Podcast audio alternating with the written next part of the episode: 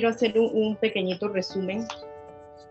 Eh, muchas veces se piensa como que, como que vuelve y se repite en la ley, como que Dios vuelve a repetirle a, Moisés la ley, pero, pero no, no es solamente como una vana repetición, ¿no? Como que, sino él quería como, como asegurarse también de que, de que todo lo que se les hubiera dicho, ellos lo pusieran en práctica porque ya iban a entrar a la tierra prometida, ¿verdad? Entonces dice que, en el Génesis se nos habla de los principios, el Éxodo habla de la ley, de una manera de, salir la redención por la sangre y el poder de Dios. En Levítico, pues la adoración del pueblo y la comunión a través de la expiación. En números, ellos andaban eh, eh, vagabundos, dirección por, eh, dirección por la, dirigidos pues, por, por, la voluntad de Dios. Y en Deuteronomio es la preparación final para entrar a Canaán, el destino a través de la fidelidad de Dios. Y cuando yo leía este capítulo, yo, para, para los que somos padres, cuando, cuando tú tienes tus hijos y tú los vas criando y de repente llega ese momento en que los tienes que dejar por primera vez en la escuela y uno, sabes, va como, como que si eh, habrá entendido todo lo que, lo que le he dicho, todas las direcciones, como yo me acuerdo cuando yo dejé a, los míos, si tienes ganas de ir al, baño, vean de la maestra y le dice, y tantas cosas, ¿no? Y, y, así en las diferentes etapas de la vida, cuando, cuando tu hijo va para, para, para primer año, después que tiene que escoger que si ciencias y comercio, tantas cosas que uno le, le, va como direccionando a los hijos. Yo me imagino que así, que así e, era Dios como, como pensando, ya les he dicho todo, ya les he dicho esto de la adoración, ya le he hablado de los diezmos, ya le he hablado de tantas cosas, pero, pero estarán ellos realmente preparados. Entonces, por eso es que, que Deuteronomio viene siendo como como la segunda ley, ¿no? Dice que este, en este libro tenemos la ley dada por segunda vez, o mejor aún, una nueva exposición de ella a la nueva generación de Israel que creció en el desierto, porque esta se la estaba dando también a la nueva generación que venía entrando. No era la misma Israel que había salido hacia 40 años del desierto, sino que ya, ya, había, ya habían los hijos crecidos en el desierto, ya era otra generación que muchos no vieron los milagros, no vieron las leyes en el Sinaí, no vieron quizás eh, cuando se abrió el Mar Rojo. Entonces no es lo mismo creer la oída que creer porque lo viste, ¿verdad? Entonces vemos que, es un libro también de una transición a una nueva generación, una transición a una, a nueva posesión, una transición a una nueva experiencia, una transición de parte de Dios a, la nueva revelación de su amor, porque hasta este punto Dios no había hablado del amor, sino de las leyes. De Génesis a número nunca se habló del amor de Dios, pero aquí en Deuteronomio tenemos las hermosas palabras de amor. Amén. Entonces, Vamos, vamos al capítulo 11, en donde dice que es la grandeza de Jehová.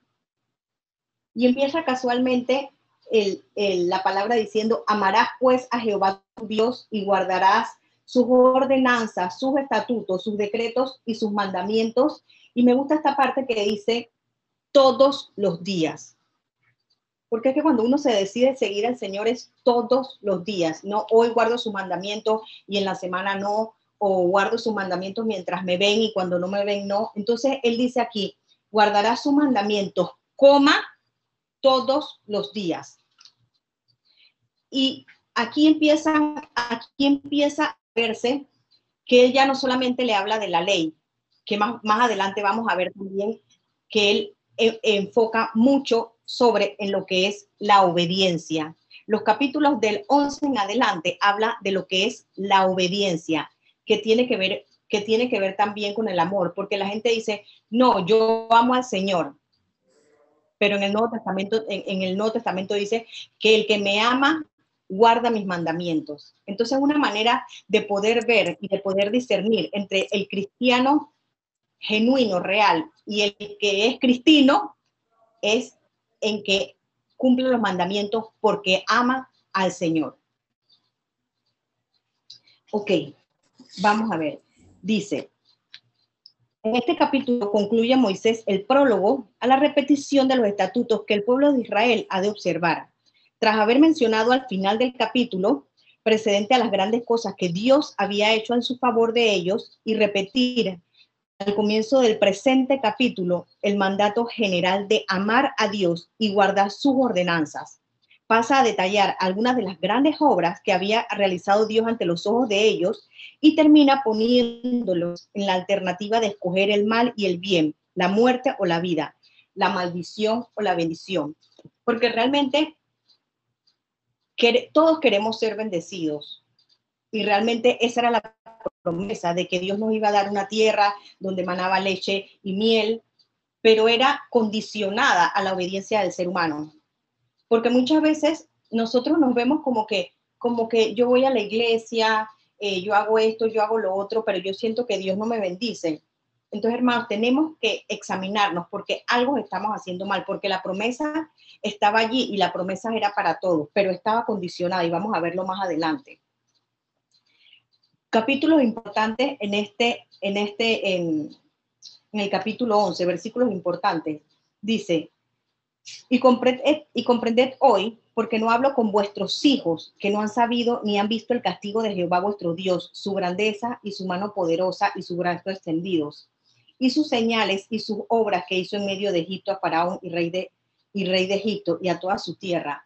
Porque, hermano, muchas, muchas veces nosotros como padres es nuestra obligación, nuestra obligación darle a entender a nuestros hijos cuál es el camino es nuestra obligación. Por eso le decía, y les hablo a ustedes, porque, porque era con ellos, era, o sea, la obligación es de nosotros, o sea, era con ellos, con el pueblo, lo que había visto las grandezas de Dios. Dice, y que le han, y que han hecho eh, con vosotros en el desierto hasta que habéis llegado a este lugar. Una parte de castigo, dice, más vuestros ojos han visto todas las grandes obras que Jehová han hecho. Le hablaba de todo lo que había hecho desde que salieron de Egipto hasta aquel momento. Dice, el mensaje central de esta parte del libro de Deuteronomio es obedecer, obedecer y obedecer a Dios. Son las cosas básicas en Deuteronomio. Y recordemos también una parte muy importante que, que leía que cuando, que cuando está la guerra espiritual entre Jesús y Satanás en el desierto, el libro que le cita al diablo es este libro de Deuteronomio, por eso es tan importante. A mí, este es uno de mis libros favoritos, el libro de Deuteronomio, porque es tan importante. Es como Dios recordando la ley, pero también viendo su amor. Cualquiera pastor, si quiere opinar o cualquier cosa, me dice. dice, le dice las bendiciones de la tierra prometida. Guarda pues todos los mandamientos que yo prescribo hoy para que seáis fortalecidos y entráis y poseáis la tierra a la cual pasaréis a tomarla. Y para que sean prolongados los días de vuestra tierra, de la cual juró Jehová a vuestros padres, que había de darla a ellas y a su descendencia, tierra que fluye leche y miel. Vamos al capítulo 12. Dice, la tierra de la cual tu Dios cuida siempre están sobre los ojos de Jehová tu Dios, desde el principio hasta el fin. Y aquí vemos la, parte que es condicional. Dice, si, obedecieres cuidadosamente mis mandamientos que yo prescribo, amando a Jehová vuestro Dios y sirviéndole con todo vuestro corazón y con toda vuestra alma. Recuerdan que cuando estaba dando la ley en la parte de Éxodo, en la parte de Levítico, era como que eh, eh, no comerás, eh, eh, toda ave de no sé qué o del mar. O sea, siempre era como, como que no, no, no, no, no. Y ahorita le estás diciendo siempre por delante, amarás al Señor tu Dios, amarás y te bendeciré si cumplieses los mandamientos, si obedecieres, si sirvieres. Dice, yo daré la lluvia de vuestra tierra a su tiempo, la temprana y la tardía, y recogerás tu grano, tu vino y tu aceite Daré también hierba en tu campo para tus ganados y comerás y te saciarás. Siempre vemos que es un Dios como de abundancia. Cuando, cuando estamos en el Señor, no debe haber escasez, porque se supone que Él nos guarda y guarda nuestros mandamientos. Pero también les advierte que cuando seamos bendecidos, y muchas veces nos pasa a nosotros, que cuando somos bendecidos y tenemos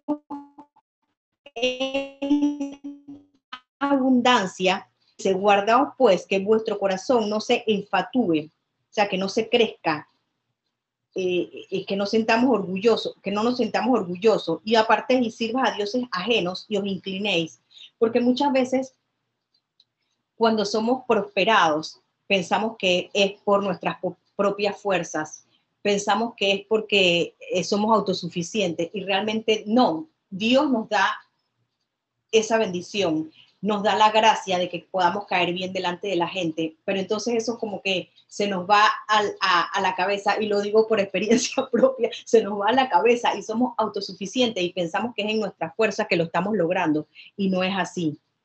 Dice en el capítulo 17, y se encienda el furor de Jehová sobre vosotros, y cierre los cielos, y no haya lluvia, ni la tierra de su fruto, y perezcáis pronto de la buena tierra que os da, o, o Dios nos da.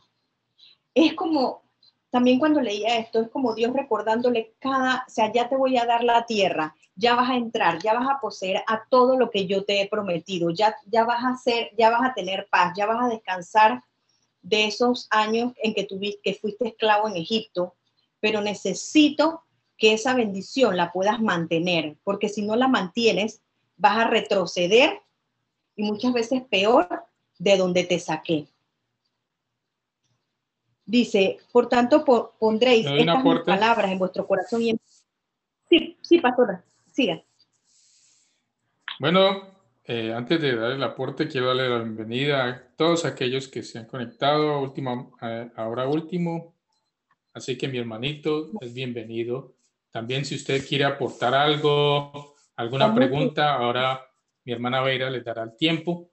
Y entonces, bueno, en este eh, aporte ya, ya usted terminó el capítulo 11, pero quiero decirles algo en el, del capítulo 11.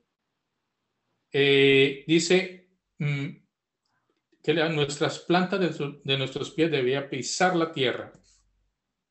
A ellos eh, se les dio la oportunidad, Dios les habló de que la tierra era de ellos, pero fallaron porque no la pisaron. No tomaron posesión de ella, ni se gozaron de ella. Así es. Eso mismo le dijo Josué también, de que debían de pisar la tierra. Le dijo que la tierra estaba allí mismo delante de ellos y que pertenecía a Israel, pero tenían que pisarla. Tenían que tomar posesión de ella. Y eso me acuerdo de la, de la, del mensaje de, de que hace días, hace tiempo lo di, acerca del valle de, de, ¿Cuál era el valle de Beira? Se me pasó ahorita. un, lugar llamado Cades Barnea. Eso, Cades Barnea, eso. Entonces, ellos no quisieron tomar posesión. Entonces, ¿qué diferencia hay de los israelitas a nosotros hoy en día? Algunos de nosotros nos sentamos a decir y no hacemos nada y decimos somos cristianos y con eso nos basta y nos convertimos en, en, ser pobres espiritualmente. Otros se enriquecen espiritualmente. ¿Por qué? Porque pisan, toman posesión, se aseguran de lo que Dios les dio. El domingo pasado yo les leí algún texto que me ha tocado el corazón de, de Richard Baxter, es yo le di hasta la fecha, 1700 y algo. Él dice que si en nuestro corazón no albergamos ningún éxito, es difícil que Dios nos pueda bendecir. Qué tremendo eso. Eso me parece a mí. Si yo tengo en mi corazón duda, si yo tengo eh, eh, incredulidad, mi hermano, eso no va a dar resultado. Amén. Bien puedan, y parece mentira, pastor, que haya, hay gente que no conoce a Dios y le cree más a Dios que nosotros, Así que se supone le lo, hemos recibido como Señor y Salvador. Más bien pone como, como pone, pone esos principios a funcionar. Ok, en el capítulo 25, en esta tierra Dios no le dijo que ellos no iban a tener problemas, inclusive le dice que ahí habían gigantes y que todas estas cosas, ellos lo sabían, pero él le da la promesa, la, promesa, dice que nadie se sostendrá delante de vosotros y que no habría miedo ni temor, porque Dios les iba a guardar de todo esto. Entonces, pero en el capítulo ya 26 nos toca a nosotros escoger esta parte, o sea, yo pongo delante de ti, dice, yo pongo hoy delante de ti la bendición y la maldición, dice, la bendición si oyeres los mandamientos de Jehová vuestro Dios, que te prescribo hoy, y la maldición si no oyeres los mandamientos de Jehová vuestro Dios. O sea, yo te pongo esto, pero tú escoges por dónde es que vas a querer caminar. Y hermano, yo conozco gente que conoce la verdad y se va de todas maneras por el camino que no es. O sea, son gente duras de corazón, gente de dura servicio, gente que conociendo la palabra completa prefieren andar por el mal camino. Entonces, es triste, ¿no? Es triste. Dice, y cuando Jehová tu Dios te haya introducido en esta tierra, la cual vas a tomarla, pondrás la bendición sobre el monte Jericín. Y ahí le da otras ciertas instrucciones que ellos, que ellos tenían que hacer, como dice el pastor, cuando ya ellos pisaran esa tierra. Y le dice ya en el 32, el último, dice, y, y, cuidaréis pues de cumplir todos estos estatutos y decretos que yo presento hoy delante de vosotros. Era como, o sea, yo veo un Dios como que ya te la voy a dar, pero tengan cuidado, ya se las voy a dar, pero, pero, pero cuídense, o sea, no quiero que pierdan lo que ya yo les tengo, porque ya el pueblo saliendo de Egipto ya había perdido. Muchos no entraron, culpa, como la predica del pastor, muchos no entraron porque no creyeron. Entonces es importante esto, de, tener en cuenta al Señor todos los días de nuestras vidas. Y hay un amor, o sea, esto, esto también es como yo, como haciendo como como entrelazando la palabra esta con la palabra, no, no sé en qué parte está, pastor, que, que Jesús les dice ya antes de irse que lo va a crucificar, como un resumen, como, como si pudiésemos hacer un resumen de todo. Y el Señor le dice, amarás al Señor tu Dios, que le dice, este es el primero y gran mandamiento, amarás al Señor tu Dios con todo tu corazón y a tu prójimo como a ti mismo, y este es el resumen de la ley y los profetas. Entonces vemos que es lo mismo, ¿no? Que hay una comparación ahí, como un paralelo entre estos dos, entre el Antiguo y el Nuevo Testamento, pero que al final es lo mismo. Si no cumplen los mandamientos, estamos hablando de amor y obediencia. Amo al Señor, pero no le obedezco, pues no es amor. Entonces, amo al Señor y le obedezco por todo lo que ha hecho por mí, porque me salvó, porque me rescató, porque pagó el precio en la cruz del Calvario. Entonces, por eso dice la palabra, el que me ama, cumple los mandamientos. No hay otro resumen más que ese. Ok, vamos al capítulo 12. Cualquiera que, que quiera aportar algo solamente nos dice. En el capítulo 12, Moisés pone delante del pueblo los estatutos y decretos en cuya observancia habían de poner un cuidado especial después de su entrada en Canaán. Y comienza con lo que se refiere al culto de Dios, especialmente por los aspectos detallados en el segundo mandamiento, en el que Dios se mostraba particularmente celoso.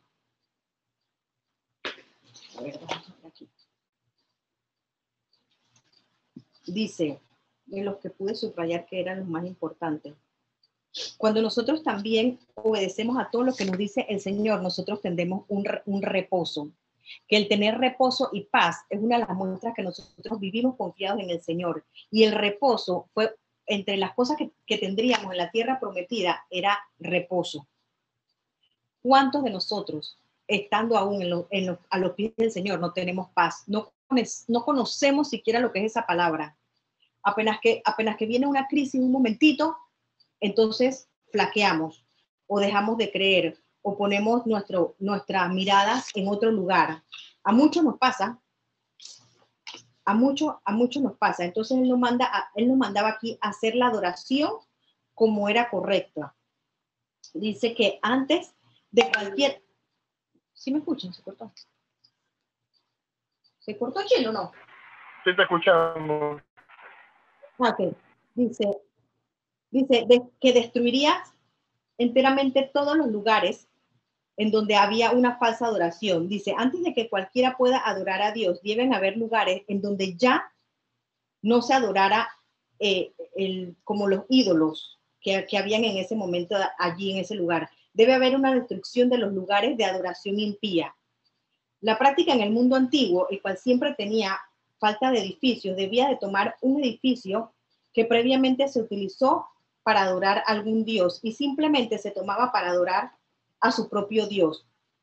Dios es el, Dios, el Señor, no quería ninguno de estos para que le adoraran. Él mandó a que se destruyeran por completo los edificios en donde, o los lugares en donde no se adoraba a Dios. Dice, y no haréis así a Jehová vuestro Dios. Así es donde la adoración de muchos es corrompida. No es que adoren muy poco, adoraban demasiado. Ellos adoraban al Señor y las cosas del mundo. Dios no quiere este tipo de adoración. Para él es considerada una abominación. En el capítulo 12 dice, muchos podían comenzar, comenzar realmente a adorar al Señor en espíritu y en verdad, y solamente destruyeran en sus corazones esos lugares paganos de adoración. Ya que entregan sus corazones a tantas cosas diferentes, hay muy pocos para dar al Señor. Dice, sobre los montes altos y sobre los collados y debajo de todo árbol frondoso. Ya que gran parte de la adoración pagana cananea era una adoración sexual y, fertilidad y la naturaleza, sus ídolas y templos usualmente estaban ubicados en escenarios hermosos al aire libre. Dios no quería que Israel adoptara este método de adoración, de adorar, perdón, a la creación en lugar del creador muchas veces en otras religiones se, se, concentran más en ir a adorar y hacer sacrificios. Estoy hablando a veces de, de los de, los brujos y esa gente, ellos van y adoran y ponen sus ídolos debajo de árboles. Entonces, por eso es que en, algunas partes de la, de la Biblia dice que no adoraran eh, debajo de los árboles. Es específicamente por eso dice el mandato de adorar a Dios en el lugar señalado por Él. Dice que la adoración no se, no se dejaba a la opinión o el capricho de los israelitas. Ellos tenían que adorar a Dios en un lugar específico y con otros adoradores de Dios. Por eso es que Dios había, había dado tantas instrucciones. Adorar a Dios no es una actividad de hazlo como tú quieras o como tú sientas, ni algo que se hace a solas. Ellos tenían que reunirse a adorar al Señor. Dice, y le buscaréis. Tal vez no sea fácil encontrar un lugar en donde Dios quiere que le adores, pero sí existe. Hay un lugar en donde Él quiere que adores. Dios no te ha llamado a adorarle solitariamente. Allí llevaréis vuestros holocaustos y vuestros sacrificios. Dice, el lugar de adoración también era un lugar de expiación, confesión, lo cual hacía el, lo que al, la cual se hacía al imponer las manos sobre las víctimas y el sacrificio. Recordemos también que estas son puros recordatorios de lo que ya el Señor les había dado en lo que eran números y levíticos, ¿verdad? Dice, no haréis como todo lo que, lo que hacemos nosotros aquí ahora, cada uno lo que bien le parece. Antes de que Israel cruzara al otro lado del Jordán, durante el tiempo que vagaron en el desierto, cada israelita prácticamente controlaba su manera de adorar como, como querían. Sin embargo, eso no le agradaba al Señor. La adoración no era un asunto que se basara en lo que fuera que en lo que fuera que se agradara a cada individuo. La adoración real se concentra en lo que le agrada a Dios y no en cómo nosotros nos sentamos más cómodos. Dice, el gozo de la adoración real es en el lugar señalado por Dios. Más pasaréis el Jordán y habitaréis en la tierra que Jehová vuestro Dios os hace heredar, y él os dará reposo en toda vuestro, de todos vuestros enemigos alrededor, y habitaréis seguro. Y el hogar que Jehová vuestro Dios escogiere para poner, para poner en su nombre, allí llevaréis todas las cosas que yo os mando, vuestros holocaustos, vuestros sacrificios, vuestros diezmos, las ofrendas elevadas de vuestras manos, y todo lo escogido de los votos que hubieras prometido a Jehová.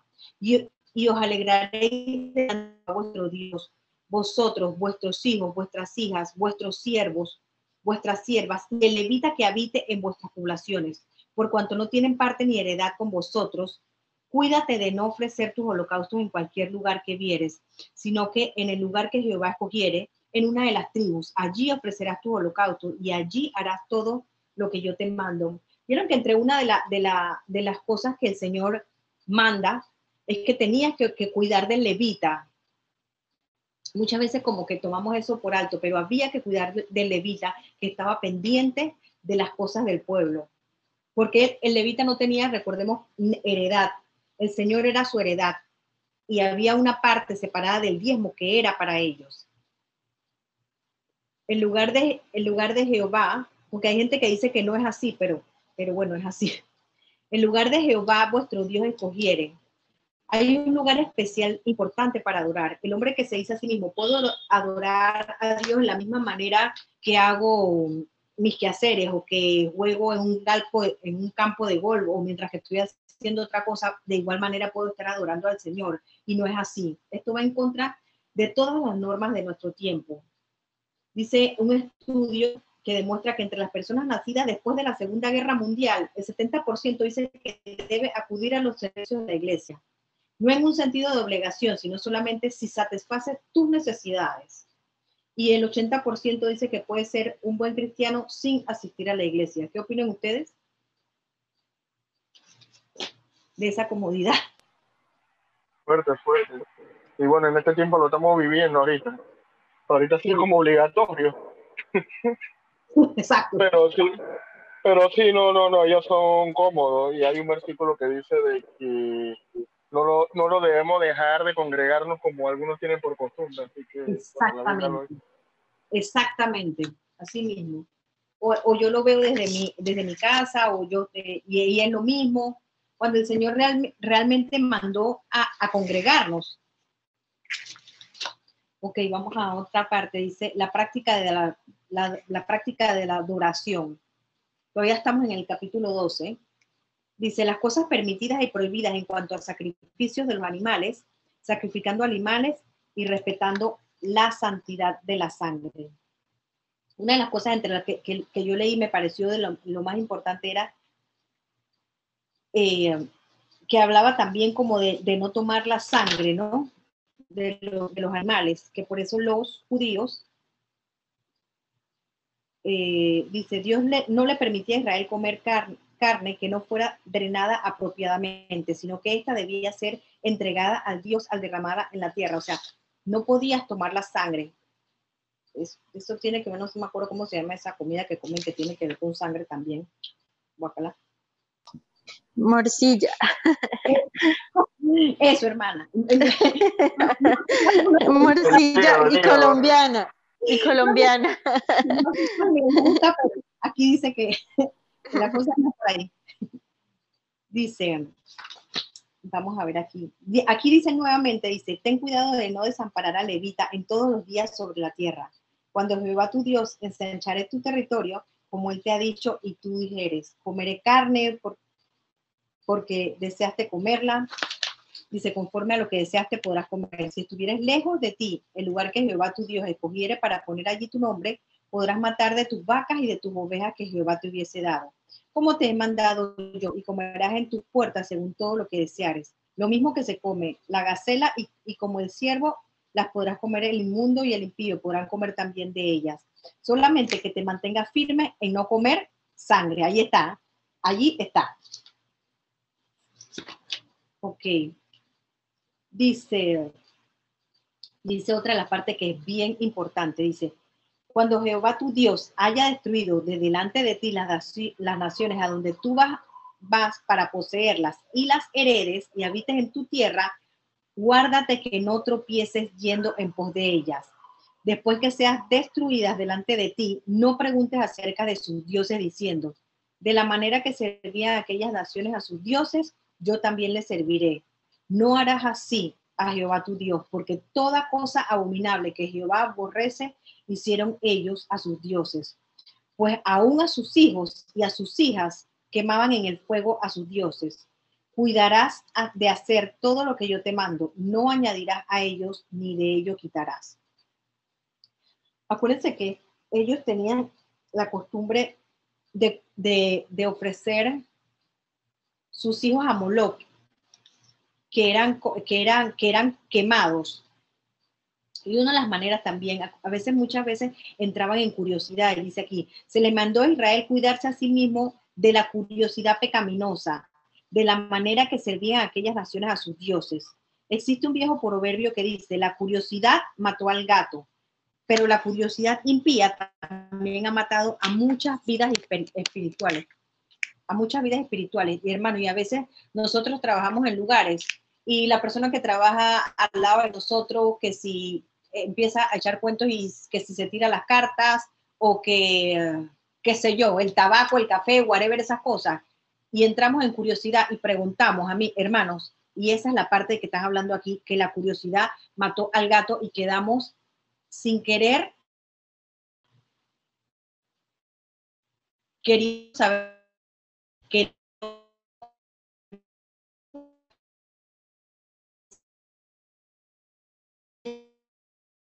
advirtiendo ellos aquí. Muchas veces queremos leer la lectura de la esto era las cosas que Dios le estaba advirtiendo a sus pueblos, de no ir en pos de dioses ni de las costumbres de ellos. Dice, no, no harás así a Jehová tu Dios. Dios no acepta cualquier forma de adoración simple, él tenía que ser, una cosa, perdón. Estoy hablando de acá de lo, de lo, de lo de, de lo de no preguntar sobre cosas que no nos pertenecen. Y si, y si uno piensa que está firme, hermanos, Salomón era Salomón, cayó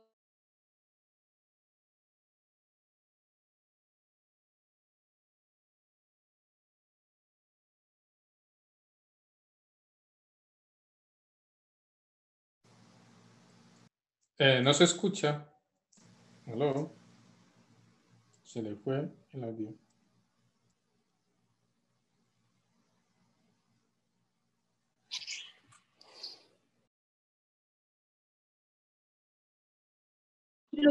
No se escucha. ¿Me escuchan? Yo escuché hasta donde dice buenas noches, Dios les bendiga, escuché hasta donde dijo Salomón era Salomón y ahí se fue el audio. No sé si fue a mí o, a todos. Sí, sí, se le fue el audio. Sí, también. ¿Y ahorita ya? Sí, ahora sí se escucha. Sí, amada, ahora sí. Pero, esta. Aquí. Espérame. Aquí. Yo no lo toqué.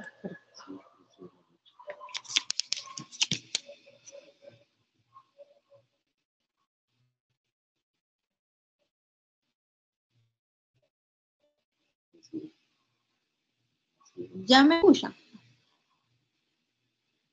Sí, sí, ahora sí se te escucha.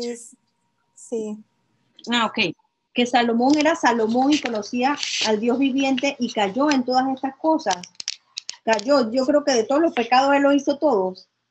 Entonces, y, dice aquí algunos ejemplos, dice, el rey Acaz de Judá dio a su propio hijo a Moloch.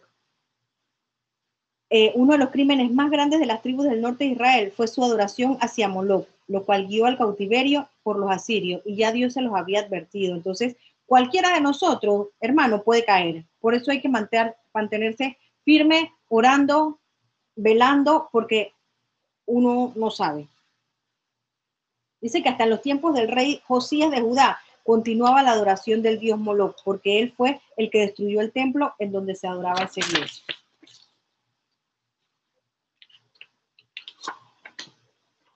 y dice, al final le dice, cuidarás de hacer todo lo que yo te mando. El estándar para la adoración era reflejado en la palabra de Dios, no en la preferencia humana ni en su opinión. Porque nosotros vemos que, que ah, hermana, pero yo hago esto, yo, yo estoy en la iglesia, pero yo, no sé, yo he oído tantas loqueras. O sea, quieren hacer como, como que ellos tienen su propia Biblia y su propia manera de pensar. Y te dicen, y que bueno, yo, para, yo pienso así, yo lo veo de esta forma.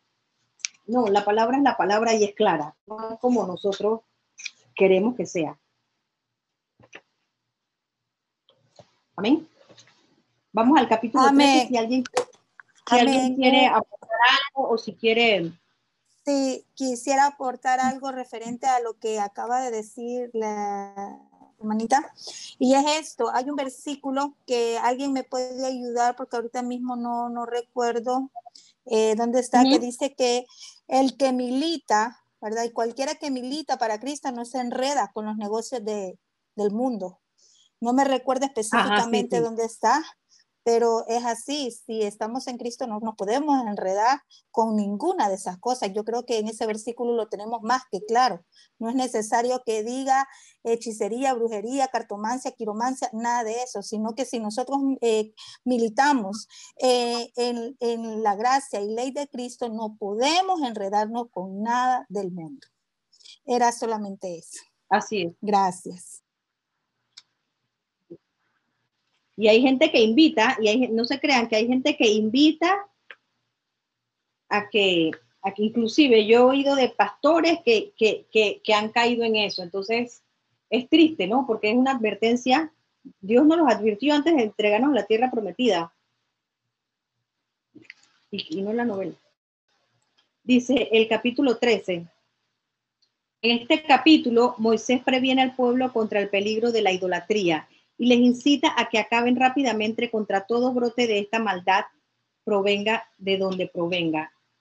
Y le voy a decir por qué provenga de donde provenga, porque estaban hablando, en este capítulo hablan específicamente del profeta o soñador de sueños que anuncia una señal o prodigio en contra de lo que era la palabra del Señor, ¿verdad? Entonces, también hay en estos tiempos y que nosotros tenemos que tener mucho cuidado.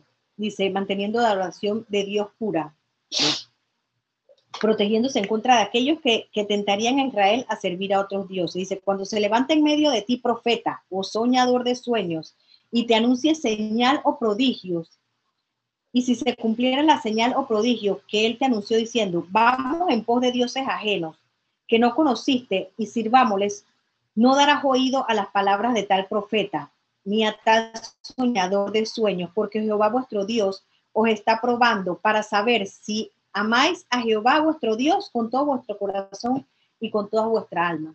¿Usted piensa que esto se da todavía hoy, hermanos, en la iglesia? Amén. Sí se da.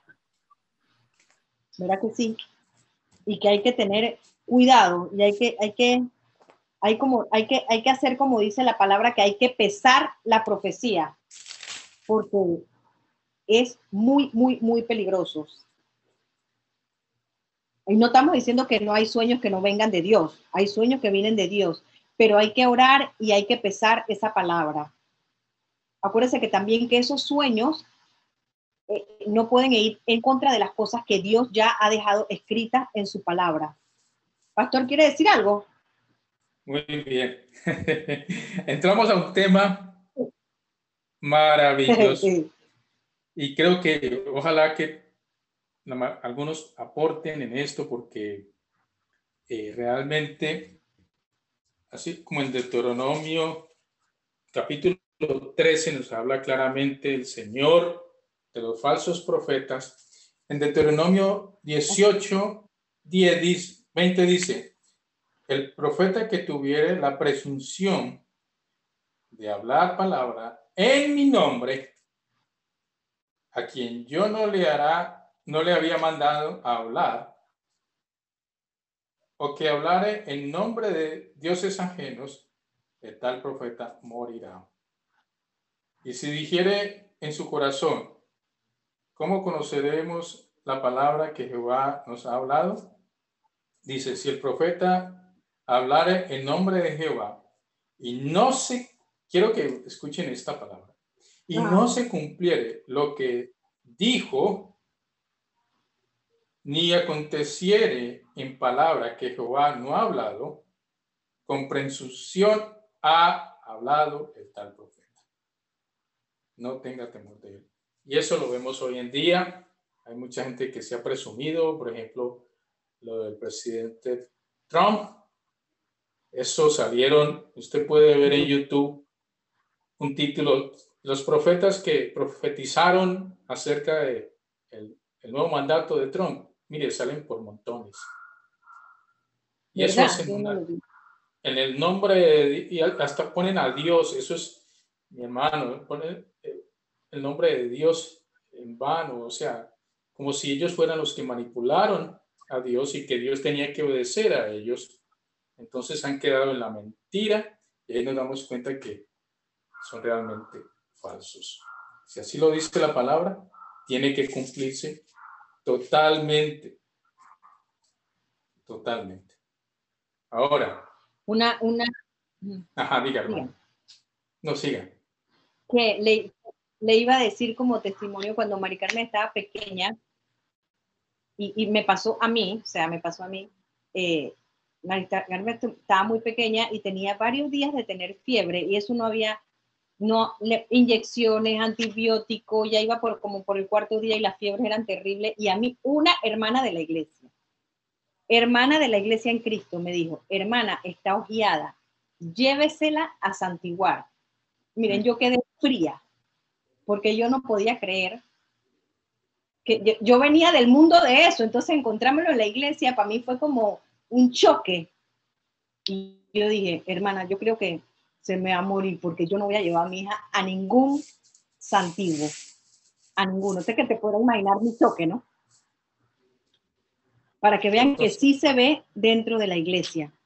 No, y, y lo peligroso es cuando alguien llamado, autoproclamado profeta, y eso está haciendo tropiezo a mucha gente, a muchos cristianos. Les, les profetizan, por ejemplo, en el caso mío. Yo antes escuchaba y antes quería que me profetizaran. Cuando estaba, mejor dicho, y alguien un día llegó y me profetizó me dijo, veo un carro rojo, usted ya tiene un carro rojo. Inmediatamente yo dije, ah, no, si ese profeta dijo que yo tenía un carro rojo, yo lo voy a tener y fui al banco y, y traté de hacer las vueltas de diligencia de préstamo porque yo iba a tener un carro rojo en, Colombia, nuevecito de paquete. Y de verdad el banco me iba a prestar toda la plata y dije, vea pues, se está cumpliendo la profecía de este hombre. Imagínense, yo ayudándole al profeta. Entonces, cuando llamaron al, al jefe mío, a la jefe, y la jefe dijo, no, no, no, él no es capaz con esa deuda. Entonces yo digo, Dios mío, a veces creemos lo que nos dicen y eso es mentira, eso, es una, eso no es verdad. Creo en la revelación de los sueños eh, en base a la palabra. Y, y ahorita precisamente estaba leyendo un libro que se lo recomiendo, de Wine Goodness. Dice que, eh, eh, dice, can Christian still prophesy?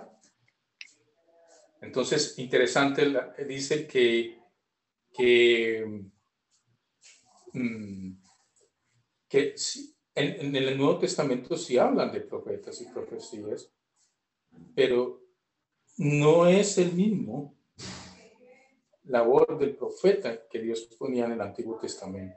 Tenía que cumplirse 100% o si no, nada. Hoy en día son revelaciones, son eh, eh, cosas que Dios pone en el corazón de las personas, pero no todo es 100% real. Por eso Pablo dice, retenga lo bueno y deseche lo malo. Y aparte también dice la palabra que en parte vemos y en parte conocemos. O sea, es, es, como, no, no, no, no todo puede ser revelado. En parte vemos y en parte conocemos. Entonces Moisés estaba aquí preocupado y quería fortalecer al pueblo contra los peligros de, este tipo de cosas que pasaban y los prodigiosos mentirosos. Dice, dos cosas les encarga eh, con, mayor insistencia.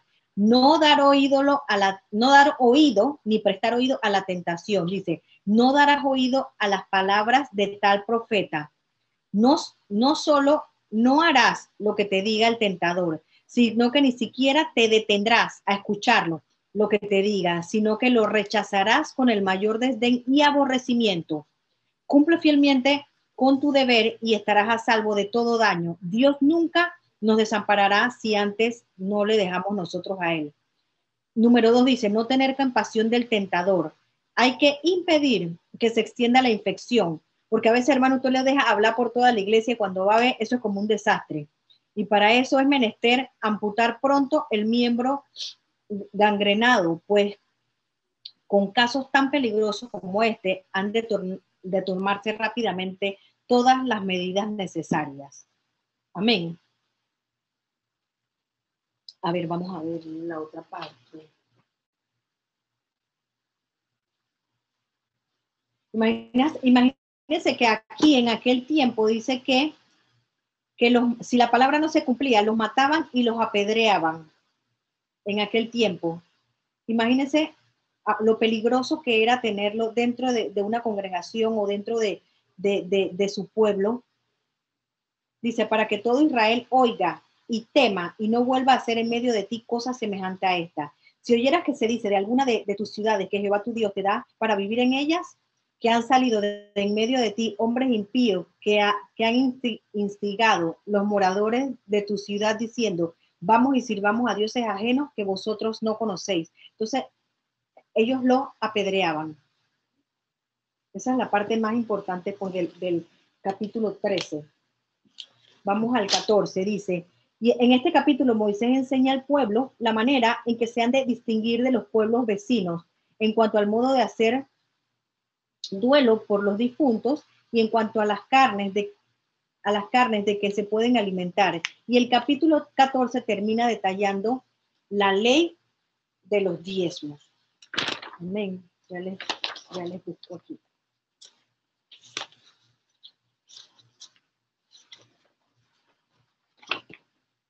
El 14, la página 14. Una de las cosas que tenemos que tener cuidado es que eh, algunos dicen,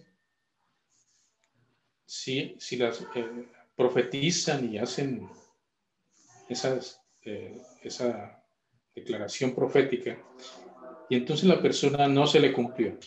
Y viene y le dice, hermano, usted me profetizó y Dios dijo y habló y todo esto. No se cumplió, no se cumplió. Ah, hermano, es que lo que pasa es que usted no tiene fe. Le echan la culpa al otro hermano. Ellos se cuidan. Ah, es que lo que pasa es que usted entendió mal.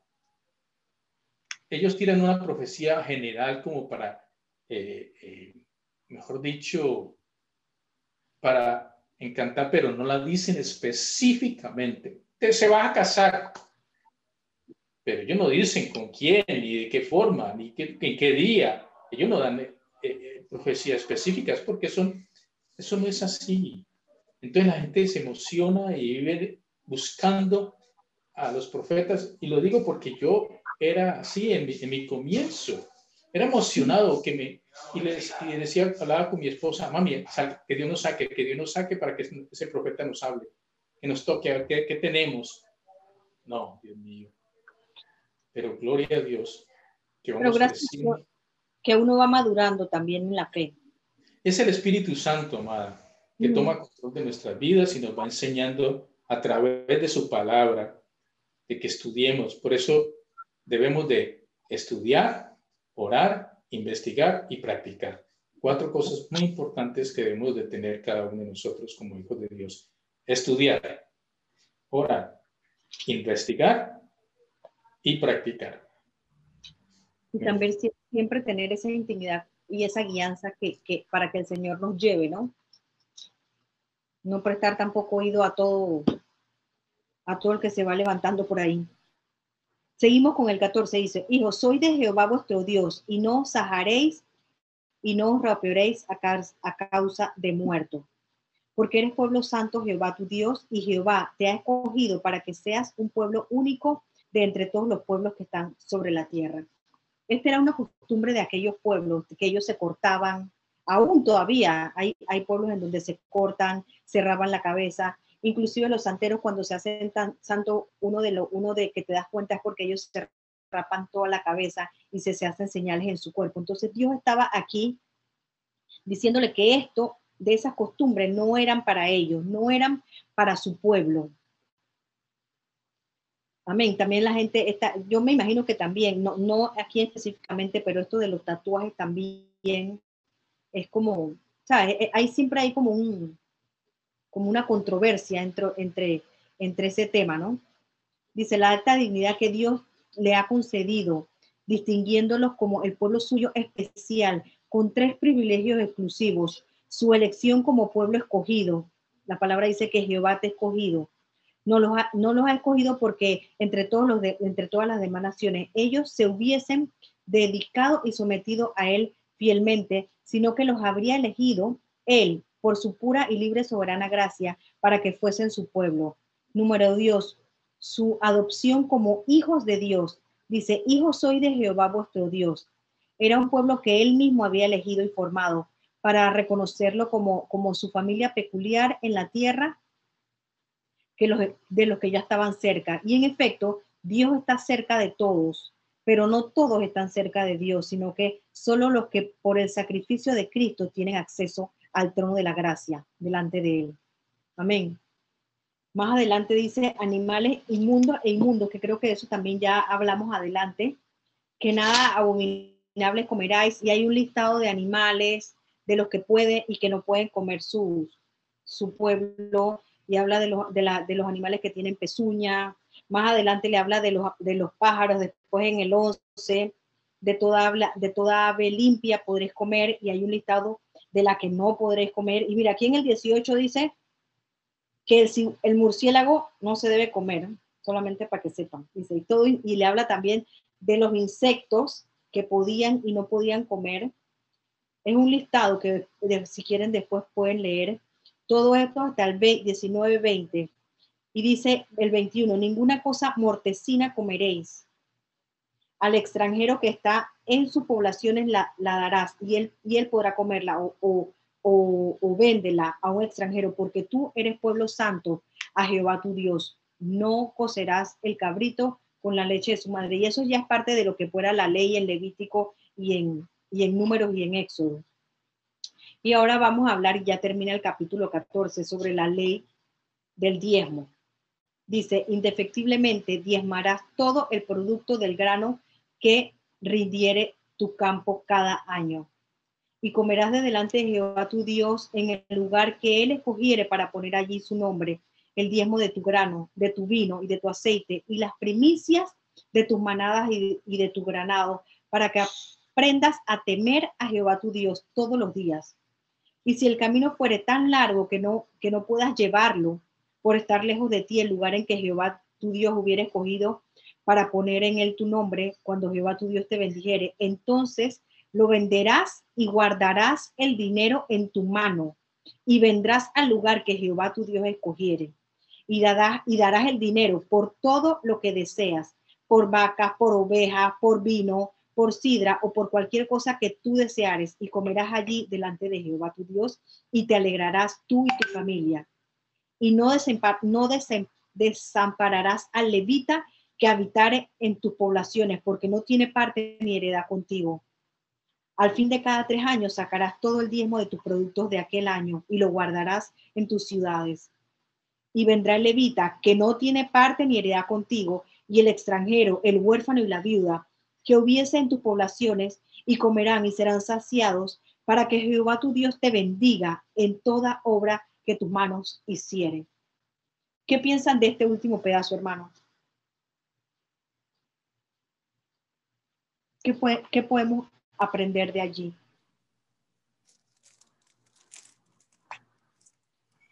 Primero, que es una ley. Amén. Primordialmente, que es una ley, que es un mandato que el Señor ha puesto. Y eh, una de las cosas que en mi caso me ha sucedido es que muchas de las eh, veces no específicamente he dado mi diezmo a una iglesia, sino que algo que me llamaba la atención acá y que lo entendía, ¿verdad? A veces han sido con personas que han estado muy necesitadas o han tenido algún accidente o, o, o sea, ha sido necesario y el Señor ha puesto en mi corazón hacerlo y me doy cuenta de que no, de que no hice mal, que ha estado bien, ¿no? Era nada más eso. ¿Algún otro aporte? A, mí me, me, o sea, él lo repite varias veces y no desampararás al levita que habitar en tus poblaciones porque no tiene ni parte ni idea contigo. Al levita se le había dado un cargo, ¿verdad? y todos los demás, y todos los demás heredaron, pero ellos eh, vivirían de lo que, de la, de la décima parte de lo que el pueblo recogiere, de lo que el pueblo, pues la, las tribus recogieren. Entonces, o sea, siempre, dice, no te olvides de Levita, no te olvides de Levita porque no tiene parte ni heredad contigo. Y muchas veces nosotros pensamos que Nosotros cuando damos nuestro diezmo o nuestra ofrenda, nuestras primicias, estamos bendiciendo a la persona. Sí la estamos bendiciendo, pero realmente nosotros estamos cumpliendo con un mandato y a la vez nosotros al cumplir con ese mandato, el Señor nos abre la ventana de los cielos y lo, y lo digo por experiencia. Lo digo por experiencia. Uno, uno cumple hoy con su mandamiento y el Señor de verdad abre camino donde todo estaba cerrado. Y, y en cuenta que es también un acto de misericordia, dice, y vendrá levita, que no tiene parte ni era contigo, y el extranjero, y el huérfano, y la viuda que hubiera en tus poblaciones, y comerán y serán saciados, para que Jehová, tu Dios, te bendiga en toda obra que tus manos hicieren. Entonces no pensemos que solamente que cuando nosotros damos, estamos como que no. Es como esa llave para que el Señor nos mantenga, se mantenga bendiciéndonos. Amén. Nos bendice nuestros proyectos, nos bendice nuestra familia, nos bendice eh, eh, en muchas cosas, hermanos, en muchas cosas. Y ahí...